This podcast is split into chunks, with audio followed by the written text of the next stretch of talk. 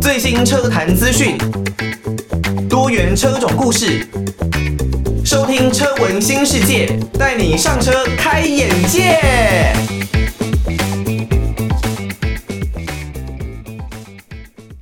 晚上的一点过十分，各位听众朋友，晚上好，欢迎大家收听车闻新世界，带你上车开眼界。我是主持人艾格，呃，这已经是车闻新世界第十二集的节目。那我们的节目呢，主要就是针对有关于汽车、机车，甚至可以说是自行车为主题的一个节目哦。里面的内容呢，可能包括了各式的车坛资讯，那也有呢一些的多元车种故事哦。一些车子的背景啦，它的历史脉络跟发展，我们呢都会在车闻新世界里面来带给各位听众朋友知道。那当然呢，如果你对于车文新世界有任何的建议，都欢迎可以寄信到台北北门邮政一千七百号信箱，台北北门邮政一千七百号信箱，或者呢是可以透过 email 的方式哦，l i l i 三二九 at m s 四五点 h i n e t 点 n e t。l i l i 三二九 at m s 四五点 h i n e t 点 n e t 就可以呢，把大家的建议有回馈给艾格知道。当然呢，如果呢你都没有透过上述两种的方式，其实呢你也可以在 Apple Podcast 找到我们的节目。只要到 Apple Podcast 上面呢，搜寻“车闻新世界”，找到我们的节目之后，不要忘记帮我们来一个订阅，然后呢用五星留言的方式，先打个五颗星，再选择留言。就可以呢，把你们的建议都留在网络上面哦。那当然呢，因为有一些人哦，可能是没有透过收音机来收听我们的节目，所以呢，Apple Podcast 上面的车文新世界是可以做回放的。你要去之前呢听任何的一集也是可以的哦。另外就是包括像是 Spotify 还有 KKBox Podcast 上面呢，也都可以听到我们的节目。有任何你没有听清楚的，或是想要再听一次的，都欢迎可以到这些平台当中收听哦。之前在第五、第六跟第七集的节目呢，我们有针对电动车还有新能源车做了一系列的题材。那如果你还没有听过这一些节目的呢，都欢迎可以透过 Apple Podcast 还有 Spotify，或者呢是像 KKBox Podcast，然后呢来找到我们这一些的节目，再听一次，或者呢是如果还没有听过的，都欢迎可以去听看看哦。因为呢，电动车还有新能源车基本上可以说是未来的一个趋势啦。我们可以预见哦，在大概二零三零年开始，世界各国呢，尤其是从欧洲开始哦，基本上就已经都会主打电动车为主的一个展售策略了。那燃油车在从那个年份开始呢，世界各国可能都慢慢的要来逐渐的禁售。那虽然呢，如果在还没有配套措施的一个情况下，就禁售燃油车应该是蛮危险的一件事情啊，但是这无论如何都是未来我们可以预见的一个情形。那以电动车跟新能源车来说呢，之前我们在第七集的节目的时候，也有针对中国大陆的电动车跟新能源车市场做了一集的分析，里面其实有讲到，因为呢，在当年从二零一五年开始吧，中国大陆呢其实有相当多的一些补助跟优惠的条款哦。那无论如何，这些优惠条款呢，现阶段已经不像当年那么的丰饶了，没有像当年那么的好，也逐渐开始有一些的退场机制。所以呢，就我印象中的数字是六百三十五家的车企呢，大概只有八十家，其实到现在是有能力来把车子给制造出来的。也就是说，有很多的公司是没有能力造车的哦。那这些公司本来就都是汽车公司吗？其实并不是哦。他们里面呢有很多的公司是原本可能在做其他产业的，可能他是做电子产品、电子消费性的产品。那因为电动车的市场是逐渐的扩张，所以呢，他们也希望可以进入到电动车的市场里面。也就是说，随着时代的演进哦，有越来越多可能它本身并不是以汽车业为主的公司，都会投入到电动车的产业里面来发展。那现在呢，就是有包括其他公司、其他产业的公司也出现了电动车市场的一个计划哦。那就是 Sony 的这个部分。其实 Sony 哦，早在二零二零年就有发表过他们的电动概念车，不过现在就可以说是更进一步的消息哦。在二零二二年呢，CES 的会展哦，也就是这一个消费电子展，一年一度的消费电子展上面呢，Sony 展出了 Vision S 零二 SUV 的 concept 电动概念车，也就是一辆电动的休旅车啦。二零二零年呢，他们就有推出过 Sedan 这样子的一个车型哦，命名为 Vision S 零一。那 Vision S 零二呢，跟 Vision S 零一都是相同的 EV Cloud 平台来进行打造，也已经在公共道路上面来进行过测试。那这一款的 Vision S 零二呢，当然跟 Vision S 零一是不太一样的哦，因为 Vision S 零二它是一个休旅车的概念，它有非常宽敞的车室空间，还有七人座的一个座位的配置。而也因为这一辆概念车的推出呢，Sony 也正式的宣布，在今年春天会正式的成立 Sony Mobility Incorporation，也就是说呢，他们正式成立了电动车的一个部门，目标啊是要把这一些的概念车都正式的商品化，然后量产，正式来进军这个电动车的超级市场。那以这一款车来说呢，它的整个车辆的规格哦，长宽高分别是四米八九。一米六五以及一米九三，呃，这车格啊十足就是一个修旅大车的概念哦。整个轴距方面呢是三米零三。以外形上来说，如果呢你有看过以前哦 Vision S 零一的版本，那个 Sedan 的版本的话，就可以知道这个 Vision S 零二就可以说是 Vision S 零一的增高版。以整个外观来讲呢，其实跟一般的汽车并没有太大的差别。就我看到概念车的样子呢，我觉得比较大的改变应该是它的铝圈了，因为呢，它的铝圈呢是采用电动车很多都会使用的封闭造型的铝圈，是能够更加强它的空气力学效应的。那以内装而言呢，当然，如果以电动车来说，绝对都是相当的具有科技感的啦，而且呢，跟 Vision S 零一也是差不多的哦。在中控台呢，具备有五块哦，不要忘记哦，是五块的大尺寸荧幕啊。其中两侧呢是电子后视镜的投射影像，在中央的三块荧幕呢是你的仪表板，还有多媒体的系统。那车上呢也搭配了全景天窗啦、双区恒温空调以及后座影音娱乐的系统。在科技应用上面，整辆车搭载了四十个的感应装置，并透过包括了很多的影像感应器啊，还有光学感应器来侦测车室内跟车室外的人还有物体哦。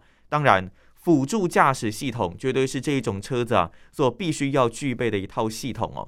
此外呢，在车上也有开发很多不一样的音场体验的技术，而且还有很丰富的娱乐系统，甚至你可以直接玩你的云端游戏，或者呢是透过远端来连接 PS Five 啦、PS Four 这一些的呃娱乐设备哦。当然呢，还是呼吁大家开车的时候，这些影音娱乐的软体这些设备呢。是绝对不能够来同时使用的。整个车子的内装哦，基本上跟一般的休旅车是没有什么太大的不同。当然，就像我前面所说的，多了很多不一样的科技配备。那以车子的内装空间来说呢，如果你把后座呢都倒平的话，把第二排跟第三排的座位都进行倒平，也可以获得相当不错的一个车室空间哦。以整个车辆的引擎动力来说，这辆车呢，Vision S 零二会采用双电动马达的一个形式，每组电呢达到最大输出哦是两百千瓦，综合输出呢是四百千瓦。哦，如果呢讲说千瓦，这台湾人还有大陆人呢可能比较没有那么的熟悉哦。那我们换算成一般的马力来说的话，大概是可以来到两百七十匹的一个马力啊。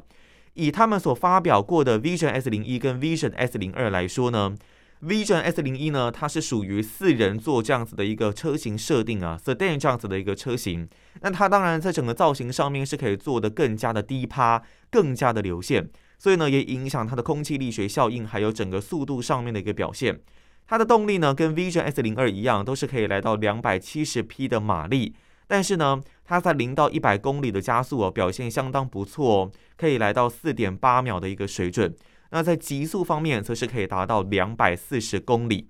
那 Vision S 零二呢？它的定位本来就不一样哦，它是一辆七人座的大型 SUV，所以呢，以整个车格设定而言，并不是完全的追求速度为主。所以呢，原厂并没有公布它零到一百公里的加速性能啊，但只表示它的加速性能并不会差 S 零一太多哦，它只比四点八秒的零到一百公里的加速哦，Vision S 零一。零到一百公里加速四点八秒，Vision S 零二稍微再多一点点而已哦。那 Vision S 零二呢？据原厂表示啦，它的最高速度哦，大约可以来到时速的一百八十公里。哦，不要忘记哦，它比 Vision S 零一是重了一百三十公斤的重量。那如果真的只多了一点点，基本上应该也算是可以接受。毕竟呢，会版这种七人座大型 SUV 的车主呢，本身在家庭的需求方面，可能就跟会买 Vision S 零一的车主比较不太一样哦。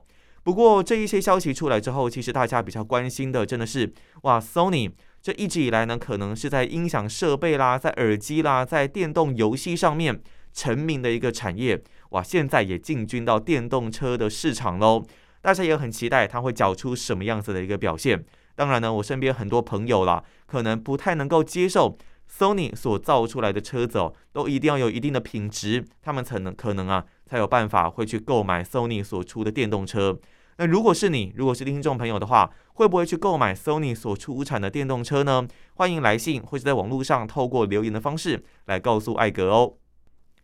除了 Sony 希望能够进军到电动车之外呢，其实也有越来越多的传统车厂都是希望能够在电动车这一块，我们要说是来分一杯羹吗？或者呢是投入到这个战场里面哦？那当然，Sony 它是都以概念车为主哦，目前还没有正式的量产。很多其他的汽车产业呢，都已经开始哦来产出自己的电动车。那除了大家熟知的特斯拉之外，像是保时捷的 Taycan，还有像我们之前介绍过的有出油电款的 Honda Fit，其实呢，渐渐的这一些电哦，都已经慢慢进入到各式的车款当中。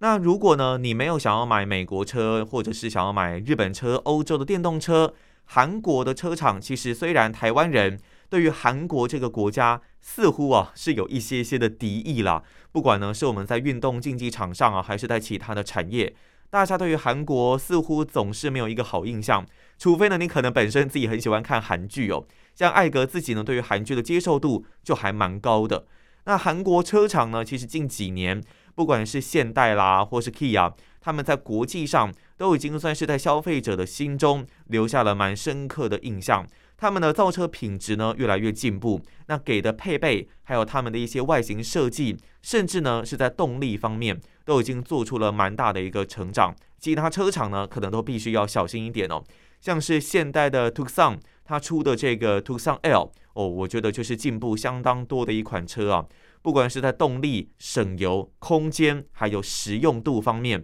这一款车呢真的都是其他车厂相当大的一个竞争对手。那除了现代这个可以说是世界排名前五大的车厂之外呢，Kia 表现也真的非常好哦。在去年刚结束的二零二一年呢，它也写下了成长率正百分之四十哦哦，这个数字啊可以说是相当的可怕的。它不仅啊持续拓展了乘用车还有商用车的事业版图，更以可以说是超越它的同级对手的速度了，积极的展现。它在电动车领域的全新野心啊，那以它的个人电动车的一个车款来说呢，它之前呢才在品牌的识别记者会中哦推出了哦初次现身的电动修理啊 EV 六，这一次呢他更是以快闪的模式哦现身了信义区的台北一零一啊，这个 EV 六我真的乍看之下会觉得有一点像是保时啊法国车 Pugeot 保时他们的一个设计风格啊。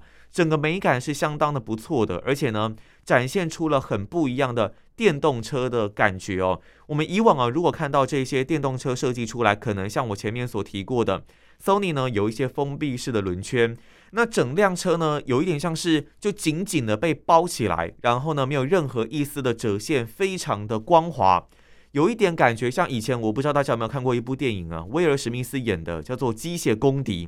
有一点像是里面的机器人的感觉。它很光滑，的确很有科技感，但看起来跟车子的感觉，嗯，就是有点怪怪的。所以呢，这次 E V 六啊所设计出来的，除了它的轮圈不是采用封闭式之外，车身的折线呢也是多了不少。另外在配色方面，黑白相间的一个配色，更融合了科技感还有现代感的感觉啊。那以车尾来讲，有一点像是 Toyota 的 Prius 的侧面啦，它是有一种小翘起来的一个车尾。更有跑格这样子的一个感觉哦，那加上车辆呢，并没有过高，十足啊，给人带来一个很未来的科技感。还有呢，也觉得它应该是有蛮丰富饱满的一个动力哦。在车门把的部分也是很未来式的设计哦，像特斯拉这样子的一个车门设计，要先推出车门，你才可以把这个呃，应该说要先推出车门把，才可以呢把这个车门给打开。那这样子的设计呢，应该也是未来在电动车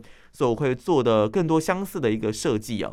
那以这一款电动车的内装来说呢，EV6 它是基于全新的 eGMP 电动车模组平台来开发打造的。那车身尺码呢，其实算是蛮紧凑的啦。以内装而言，它的方向盘是双幅式的方向盘。哦，大家还记不记得，在 Honda Fit 呢，它也是这个油电车型啊，应该汽油车型也是。也是做这样子双辐式的方向盘的一个设计，这一个双幅式的方向盘呢，其实还蛮受到好评的。这是过去很多呃很久以前的车子使用过的一个设计方式，现在继续的出现在我们的这一个车子当中。那我觉得呢，流行就是这样子哦，可能某一个年份会流行某一种类型的设计，那过了几年呢，可能换成别的，再过了几年，可能会换回原本流行的一个形式。那除了双幅式的方向盘设计呢，整个车室内装哦，我觉得也没有那么像现在电动车的一个感觉，它更融合了现在一些燃油车的内装设计啊，让大家除了有未来感之外，同时也可以有科技感的一个享受。当然，该有的还是应有尽有了，像是一体式的数位仪表啦，多媒体的资讯系统，旋钮式的排档杆，还有触控式的空调界面，都是呢让 EV6。可以在创新跟传统当中取得完美平衡的一些要件哦，所以呢，虽然它用这个旋钮式的排档杆，我个人真的不太喜欢，但是如果你是在电动车上面，是绝对看不到传统的一个排档杆的。它能够把这个旋钮式的排档杆呢，透过一些刻纹哦，做得更像是现在燃油车的感觉的话，我觉得就已经算是相当不错的一个进步哦。那根据原厂的资料显示呢。这一款的电动车当然也有超高速的充电支援啦，电池呢从十趴到八十趴只需要十八分钟，而且呢也只需要四点五分钟就能补足行驶一百公里的用电量。所以呢，其实跟大家讲一个消息哦，早先的时候呢，Kia 的这款 EV6 就已经击败特斯拉了，成为横越美国可以有最短充电时间的电动车款。所以呢，这款 EV6 它其实。在整个充电的速率，还有它的整个内装啊，整个车子的配备，绝对都是相当具有竞争力的。当然，你要决定说自己有没有竞争力，是一定都要看你的价格啦。就看这一款 EV6 呢出来的时候，价格大概是会落在什么样的区间。那还有一个很重要的重点，就是在充电桩的部分。虽然呢，现在所推出的各式充电车款哦。在充电速率、充电的效率方面都越来越好，行驶的里程也是越来越长。但是如果真的在遇到没电的时候，你能不能够很方便的来找到充电桩，这就是另外一回事哦，也是决定你的这一款电动车能不能够卖得好的一个重要关键。不知道呢，对岸的听众朋友有没有来过台湾旅游过？在台湾这一边呢，你在如果是在台北的话，那要前往宜兰。宜兰呢是算是有人会说啦，台北的后花园，但我知道宜兰人呢可能不太喜欢这样子的一个说法。不过无论如何哦，这个宜兰呢是相当热门的旅游胜地。那又或者是说，如果你想要延伸到花莲跟台东，这都是相当适合的。那以宜兰这个地方来讲，你如果要去的话，第一个你可以经由高速公路，然后经过雪山隧道哦，我们都说是雪隧了，然后呢来达到前往宜兰的目的哦。但是雪隧呢，基本上因为里面限速大概八十还是九十公里，那加上呢两线的车道，很多人呢进入到隧道之后，又会有这个所谓呃在黑暗中啊封闭的环境中行驶，不自觉的会放慢车速。所以蛮有趣的一个现象是哦，在隧道里面走走走，那你会听到一些广播，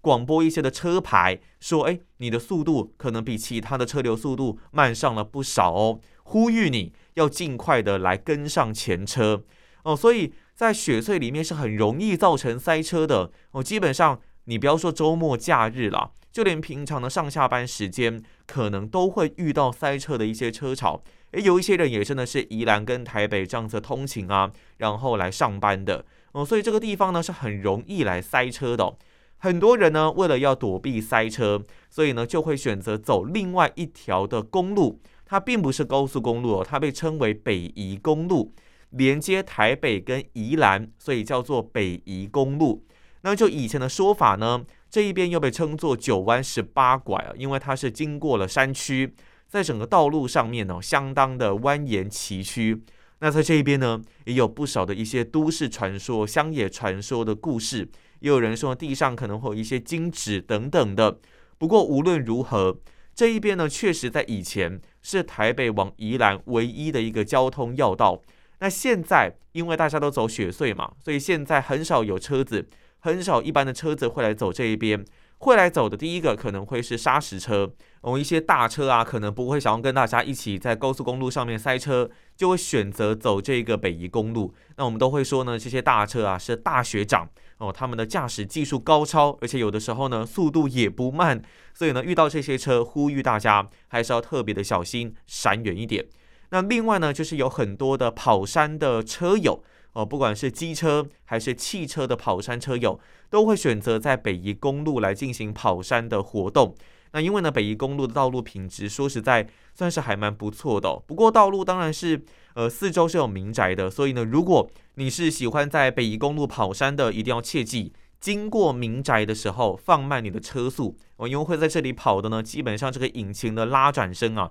是蛮容易。造成邻居的困扰，所以呢，这一点大家还是需要特别的注意。那但是呢，最近在网络上就有发生一件事情哦，就是呢，有一名网友啊，日前呢开车从宜兰北返，那要回台北，结果路上呢，他走北宜公路嘛，就遇到有一位驾驶啊，把山道当成赛道开，而且呢是不顾他人的赛道开法。我们一般呢，如果在北宜公路跑山呢，都会记得路上是有双黄线的，不要跨越双黄线到对向的车道。哦，因为呢，你永远不知道对向的车道什么时候会有车子冒出来，那你自己撞就算了，你还害到别人，这是非常可怕、非常不可取的一个驾驶行为。但是呢，这路上就遇到一位驾驶啊，一小时狂开到对向二十三次啊，哇，你是到底有没有这么一定要切内线吗？一定要在每一个弯都贴紧最内线去切吗？这是公路诶，这不是你你你下力宝赛车场什么的。